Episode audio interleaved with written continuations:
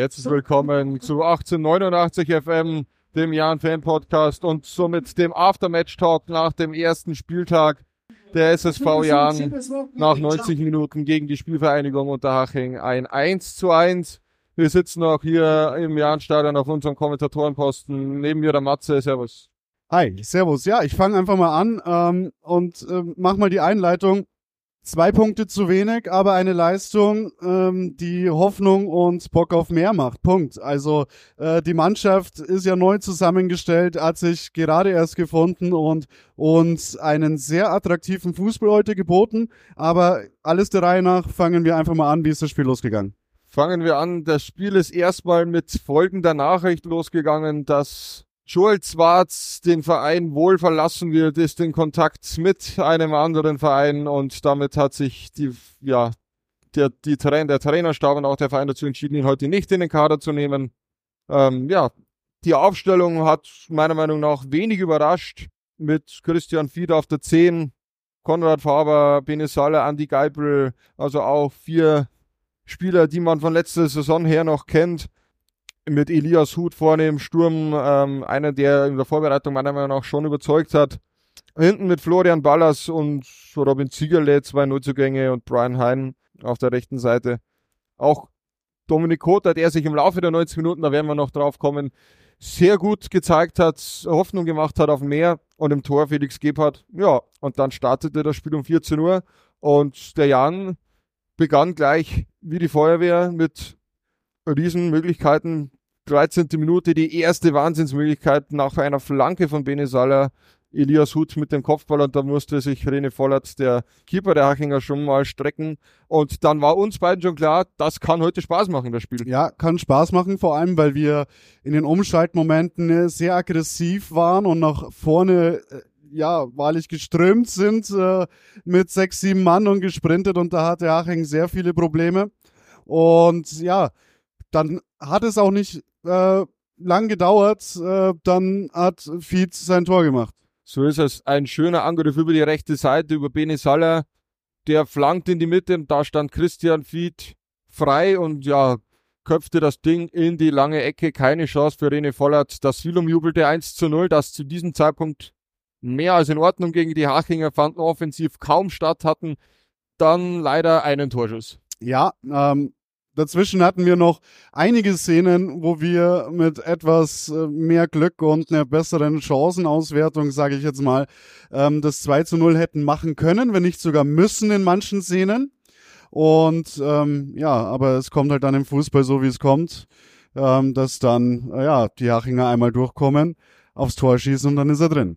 Und das war ein langer Ball des Keepers René Vollert auf Aaron Keller, der meiner Meinung nach sehr frei gestanden ist, zu frei auf dieser Position, wo er gestanden ist, nämlich zentral vom Tor. Da muss ein Innenverteidiger da sein, so wie es wir gesehen haben. Ja, und der lässt er sich nicht zweimal bitten und schiebt das Ding ein.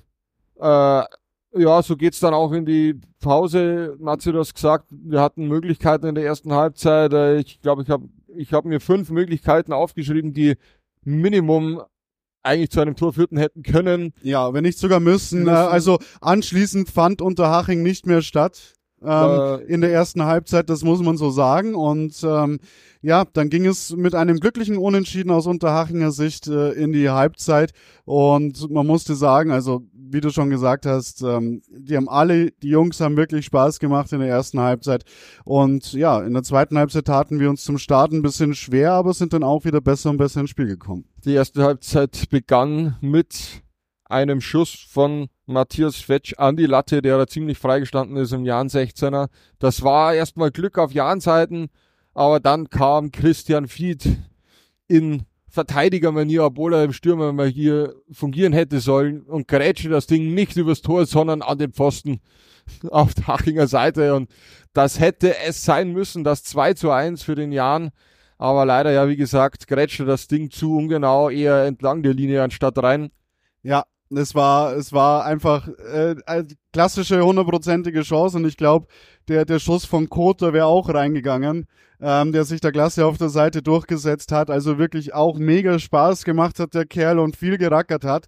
Also äh, da werden andere Mannschaften noch sehr viel Probleme mit uns bekommen, wenn wir äh, die kleinen Schwächen, die wir heute hatten, ein bisschen, ja, äh, stärker ja. ähm, äh, umsetzen ähm, und, und äh, ausbessern.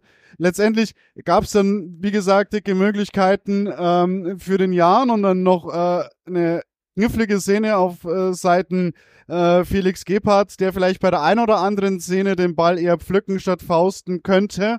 Ähm, wenn ich das mal so sagen darf. Ähm, da muss noch ein bisschen mehr an der Absprache gearbeitet werden. Dann wurde es auch mal gefährlich, dass äh, ja ein Ball an Felix Gebhardt vorbeikullert, an Freund und Feind und an unserem Torpfosten und zum Glück nicht reinging.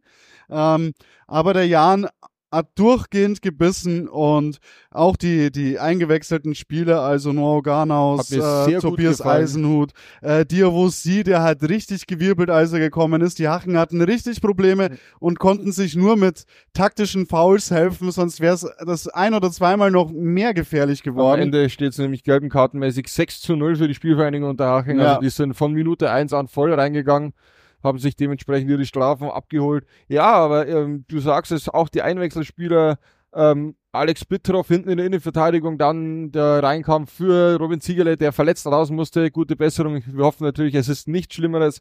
Auch der hat meiner Meinung nach hinten überzeugt, hat äh, hinten sauber gehalten. Und ja, Noah Gannaus hat mir sehr gut gefallen. Hätte vielleicht ein, zwei Mal mehr noch äh, die Möglichkeiten nach vorne gehabt.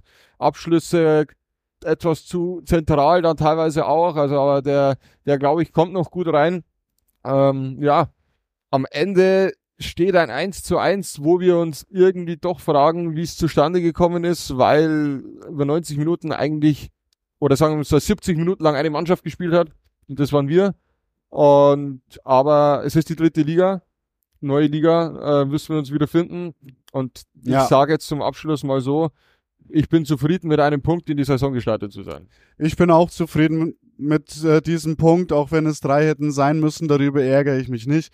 Die Leistung steht im Vordergrund und irgendwann gehen die Bälle dann auch schon mal rein. Und ähm, nicht jeder Gegner macht aus einem Torschuss ein Tor.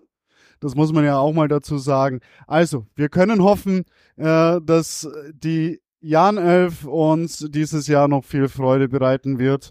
Und langweilig, äh, das hat man heute gesehen, wird's bei einem Jahrenspiel definitiv nicht. So ist es und ich glaube, damit ist alles gesagt und wir verabschieden uns vom Aftermatch Talk. Ciao, Servus. Servus.